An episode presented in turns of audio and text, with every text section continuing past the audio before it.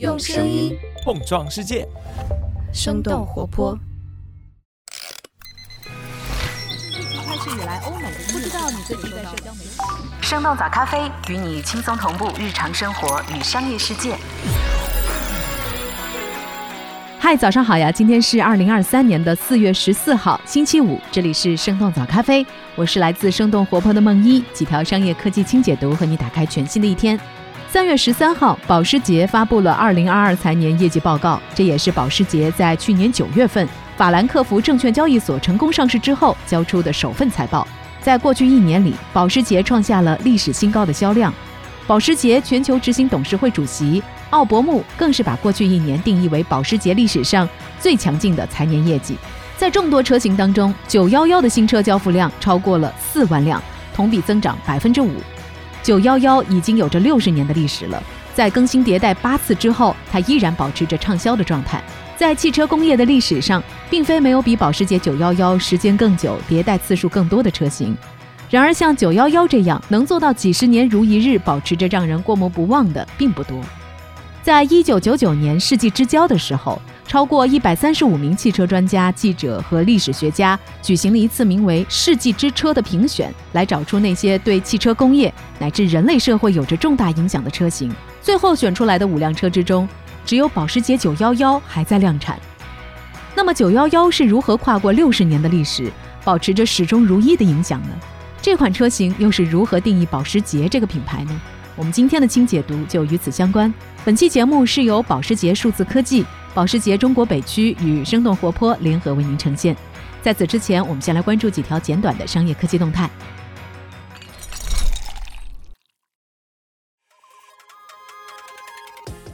淘宝天猫大重组，京东物流同步启动架构调整。四月十号，淘宝天猫商业集团宣布了重组计划。就在一年前，阿里对国内的电商业务进行了重组，淘宝和天猫全面融合，按照职能分成了产业、用户、平台三大中心。这一次，产业中心将会分成三个部门。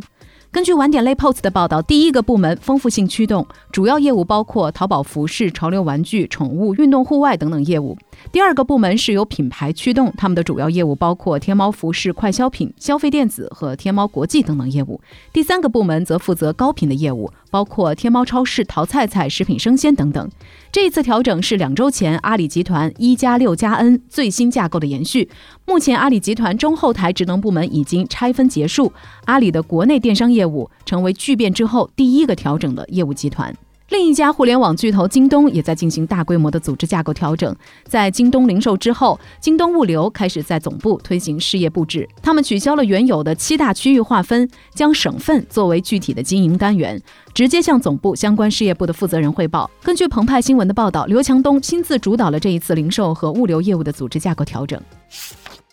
腾讯、阿里双双遭大股东减持。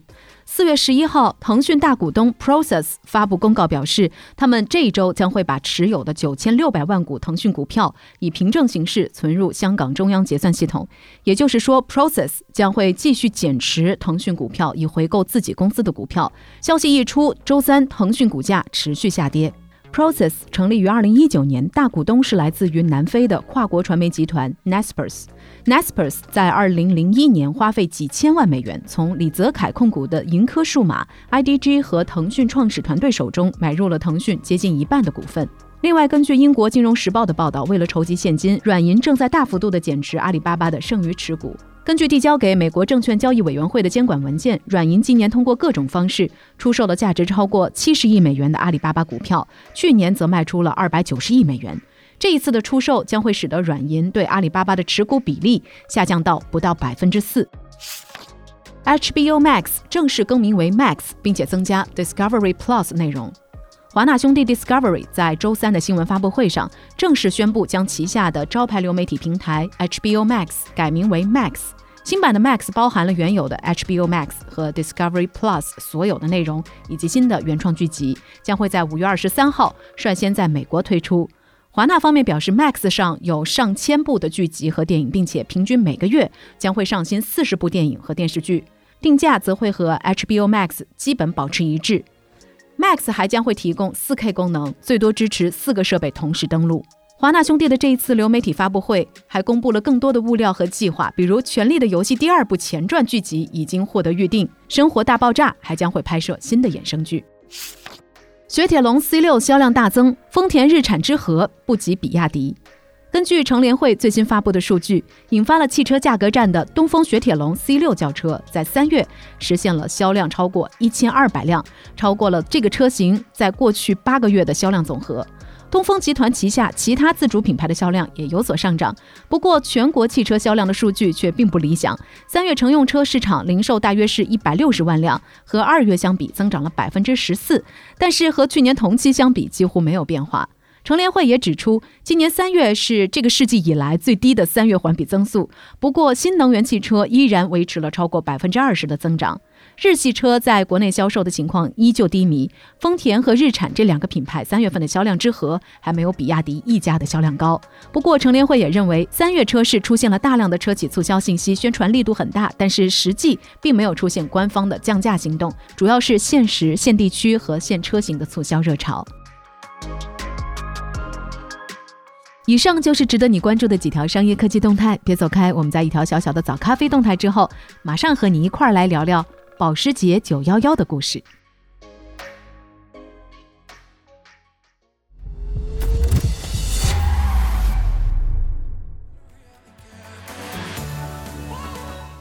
如果你想亲身感受911的话，可以报名参与保时捷于五月七日到五月十五日在西安举办的“尽情锋芒”全国试驾活动，在赛道上亲自体验来自911和 Taycan 激动人心的驾控感受。你可以点击本期节目的 show notes，也就是节目介绍，然后填写报名问卷。保时捷中心的工作人员稍后会与你取得联系。成功报名的朋友可以获得保时捷精美礼品一份。当然，如果你到时候没有办法前往西安的话，也还是可以在 Show Notes 的问卷中留下联系方式，保时捷中心的工作人员会联系你，邀请你在本地体验。四月二十八日之前，前三十位填写问卷、留下联系方式的朋友，可以获得保时捷官方赠送的漫画礼盒一份。同时，我们还将从评论区精选出二十条高赞的优质留言，送出同样的这份漫画礼盒福利。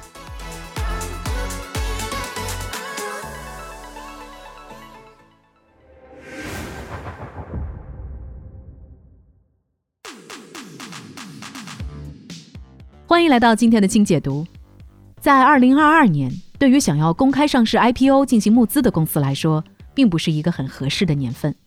根据相关的数据，二零二二年不仅公开上市的企业数量在减少，IPO 的融资金额也只有一千四百亿美元，和二零二一年相比，同比减少超过了六成。有许多知名的公司都终止了自己上市的计划。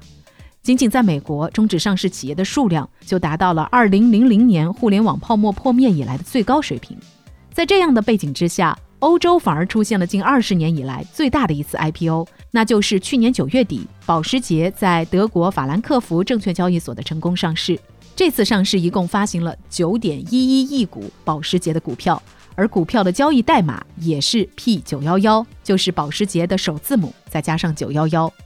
无论是九点一一亿股的股票，还是 P 九幺幺的交易代码，都是为了致敬这家汽车公司历史上著名的车型保时捷九幺幺。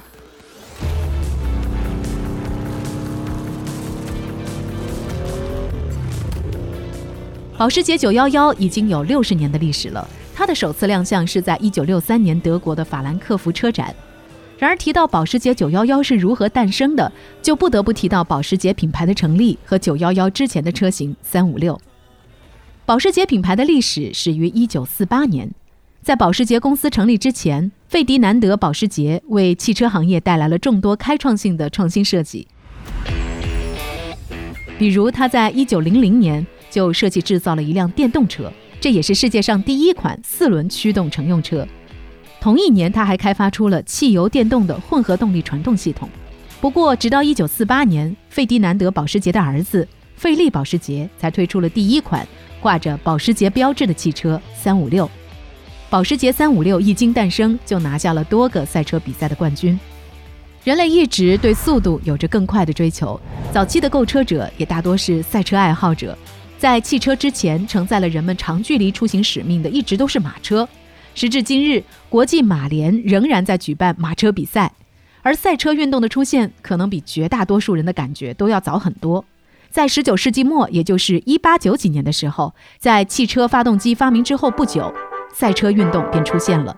现在有据可查的全世界第一场赛车比赛，是由法国画报在巴黎主办的一次比赛。当时一共有一百多人报名参赛，而当年比赛的名字还叫做“没有马的车辆比赛”。作为一款来源于德国的跑车，保时捷不仅与赛车运动有着密不可分的联系，背后也有着浓重的德国工业设计的风格。很多外国游客来到德国之后，都会惊讶于在很多高速公路的路段上。都没有最高时速的限制。在第一次世界大战之后的一九三二年，德国的第一条高速公路就完工了，政府甚至制定了国家高速公路网络的计划。二战之后，德国政府开始扩建高速公路的规模，很多路段在设计之初就承担了为飞机起降成为临时机场的使命，这也就使得德国的高速公路成为世界上最长，同时也是最密集的道路系统之一。在充满了道路基因的德国，作为一辆比保时捷356更快、更大，同时也更舒适的替代品，保时捷911在一九六三年诞生了。现在最新款的911仍然保留了六十年前初代911的灵魂。保时捷全球执行董事会主席奥伯穆表示，在过去几十年间，尽管911经过不断开发迭代，但是没有任何其他车型像911那样保留了其原有的特质。不仅如此，保时捷现在和未来开发的所有车型都是基于911这款跑车来设计的。那么，为什么保时捷911作为一款跨越半个多世纪的车型，经历过数代的更迭，仍然能够吸引大家？从历史和商业的视角来看，保时捷911这个明星产品到底是如何成为保时捷品牌的代名词呢？原因之一，经典审美的传承。在汽车这种交通工具刚刚发明的时候，人们关注的仅仅是汽车动力的转换，也就是说，车辆不再是由马来驱动。早期生产的汽车上甚至还有专门挂马鞭的钩子。然而，随着汽车越来越快，沿袭马车设计的汽车没有办法满足乘客防风挡雨的需求，因此出现了封闭型的汽车。随着科技的发展，工程师们发现了空气动力学在汽车工业当中的作用。流线型车身的设计可以有效地降低汽车行进中的风阻，符合空气动力学成为此后汽车设计的潮流。从1963年9月在法兰克福车展上亮相，一直到现在，911的外形设计就成为了保时捷经典的名片之一。在过去的六十年时间里，没有过太大的变化。无论是水平对置六缸发动机、后置后驱，还是挖眼大灯与溜背的造型，延续在了历代911车型的设计当中。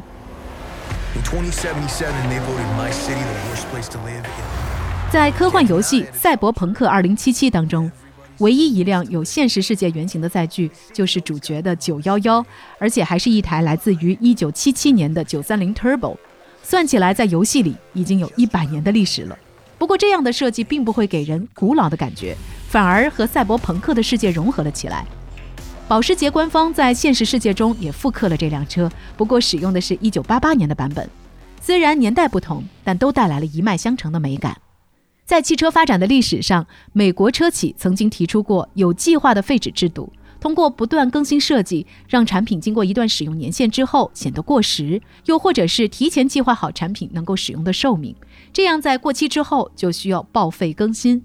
这项最早从汽车工业里提出的企业策略，现如今已经应用到生活的方方面面了。很多日常使用产品的厂家都采用了类似的策略，让消费者产生新的购买欲望。在汽车工业里，由于上世纪七十年代的石油危机，这种策略也有所缓和，但还是成为了影响汽车工业、产品营销乃至于美国经济的重要理念。很多汽车的设计也都会随着不同年代人们审美偏好的变化而变化。但是从六十年前到现在，保时捷并没有被流行风向所左右，而是延续了自己的经典设计。原因之二，持续应用新技术，保持卓越性能，符合空气动力学的设计以及经典的审美，让保时捷的外观设计从六十年代延续到了现在，甚至还影响了保时捷的其他车型。除此之外，保时捷911还有着一以贯之的赛车属性。保时捷一直都有利用911参赛来验证新技术，并且随后应用到量产车上的传统。我们之前也提到了赛车运动的历史几乎和汽车历史一样久远，保时捷也在这项追求速度的运动当中占据了一席之地。在保时捷三万多场赛车比赛胜利当中，超过一半都要归功于911这款传奇跑车。奥伯木认为，保时捷一直在强化911的技术，不断改善优化这款跑车，这也使得911始终是一台拥有先进技术的跑车。虽然现在我们对汽车的空气动力学设计已经不那么陌生，但是出现在汽车尾部的尾翼或者是扰流板，一开始只是为了赛车运动准备的。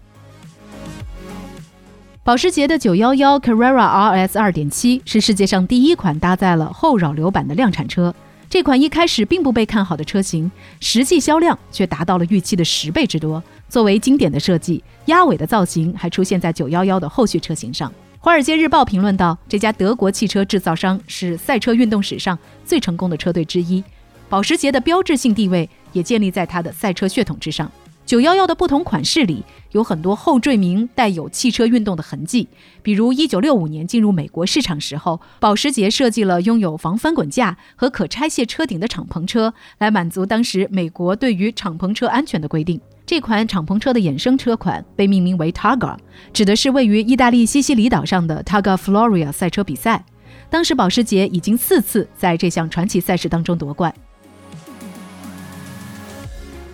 原因之三，日常的实用性和可靠性。赛车运动受到环境和场地的限制，让车迷们日常去参与的机会并不多。购买了保时捷911的车主，除了下赛道去感受保时捷的经典设计，也需要开着911来日常生活。对于一款跑车来说，保时捷911有着相当不错的空间。科技媒体 Engadget 曾经测评过，911在前备箱中可以放下一个完整的登机箱。而当第二排座椅被放倒之后，能够容纳的空间就更多了，可以容纳两个二十四寸的行李箱和一个行李袋。这点储物空间对于普通的家用车来说可能算不上什么，但是在跑车当中就显得难能可贵。在日常生活当中，很多其他品牌跑车的车主，当路途较长的时候，会选择用拖车来运送跑车，而不是亲自驾驶。一方面是因为高里程数会导致跑车贬值，而另一方面跑车的驾驶舒适性不够，没有办法长时间驾驶。然而，911在保留了跑车基因的同时，日常驾驶的舒适性也丝毫不逊色。加拿大有一位保时捷的车主 Bill McKeechan，他的保时捷911里程已经超过了一百二十万公里，相当于绕地球赤道三十圈。保时捷911可以成为一辆每天用于上下班的跑车，甚至还有长途旅行的舒适性。保时捷曾经组织过十几位杯赛车手去挑战欧洲艰险的山路，在著名的越野比赛达喀尔拉力赛上，保时捷911也曾经获得过冠军。聊到这儿，我们也很想来问问你，你对于保时捷911有着怎样的印象呢？你觉得还有些什么样的产品能够代表一整个品牌呢？欢迎在我们的评论区和我们一块儿来聊聊。我们将从评论区精选出二十条高赞的优质留言，送出保时捷官方提供的漫画礼盒一份。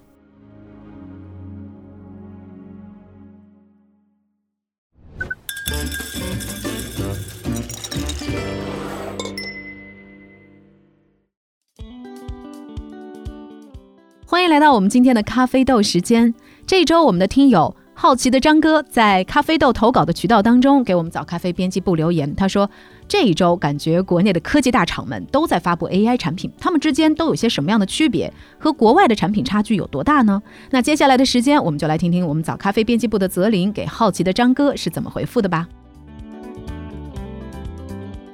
你好，我是早咖啡的泽林。最近的一周可以说是国内公司疯狂追逐 OpenAI 的一周。我们先按照时间线来梳理一下吧。四月七号，也就是上周五，阿里推出大模型通义千问，向企业开始邀请测试。第二天，四月八号，京东表示将在年内发布产业版大模型 ChatJD。阿里和京东这两家实际上是在上周末对外公布了大模型的相关消息。那么到了这周一，四月十号，有多家公司都对外公布了计划。商汤召开发布会，展示了大模型日日新，还有 AI 聊天机器人商量。搜狗的创始人王小川也表示，团队和融资已经到位了。而到了周二，也就是四月十一号，阿里云峰会上介绍了通义千问更多的应用场景，尤其是 AI 和钉钉结合之后，给了大家类似于微软 Office 与 AI 结合的感觉。而过了几个小时，在当天的下午，字节旗下的飞书就发布了接入 AI 的宣传视频。还是在四月十一号，中美两国政府几乎是同时向社会征求监管 AI 的意见。四月十二号，美国硅谷教父级别的投资人 Ron Conway，则是把美国人工智能几家主导的企业叫到一起开会。来讨论监管的问题。那么我刚刚说的这些事情，其实都是在过去一周里发生的。除了早先发布文心一言的百度和美团联合创始人王慧文的光年之外，阿里、京东、商汤、飞书，还有王小川的新公司，都在最近一周展示了自己的人工智能计划。不过目前这几家里，只有百度和阿里通过邀请的方式开放了部分内测的名额。早咖啡编辑部也试用了阿里的通义千问，除了与 AI 对话的模式，通义千问还有很多特定功能的小应用。比如，我就在办公室使用彩虹屁功能，把同事都夸了一遍。通义千问的对话功能和国内外其他几家一样，有时候会出现出错的情况。不过和 ChatGPT 相比，通义千问我感觉会更加的嘴硬。即使我纠正了他的错误，通义千问还是会继续输出错误的回答。不过目前通义千问的响应速度很快，这个可能是因为目前内测人数不多，服务器压力比较小。说完了国内的这几家，我们再来看看各国对于 AI 监管的态度。在意大利借用 ChatGPT 之后，欧盟目前正在进行立法的准备工作。中美政府罕见的在同一天发布了类似措施，征求公共的意见。目前看起来，日本政府对 AI 的态度比较积极。财新有一篇报道提到，哆啦 A 梦让日本比较容易接受 AI，但日本政府也表示要考虑隐私和数据安全的问题。今年春节之后，人工智能领域的消息越来越多，我们也感觉到有时候 AI 的动态可以占到节目一半的时间。不过现在算起来，距离 ChatGPT 发布仅仅过去了四个半月，AI 被大家接受进而形成共识的速度确实太快了。我们的日更早咖啡也会继续和你同步人工智能的进展。好了，这就是我们这一周的咖啡豆回复时间。再一次感谢听友们给我们的投稿。最近这段时间，我们也看到了大家陆陆续续抛来的很多有趣的问题，比如说来自于菜菜的关于连锁照相馆的问题，炸鱼投来的城市马拉松赛事如何创收的问题。感谢每一位朋友的好奇心，我们也会在后续的节目当中给大家一一回复的。好了，这就是我们今天的生动早咖啡，提前祝大家周末愉快，我们周一再见啦！这就是我们今天的节目了。我们其他的成员还有监制泽林、监制一凡、声音设计 Jack、实习生 Aurora。感谢你收听今天的生动早咖啡，那我们就下期再见。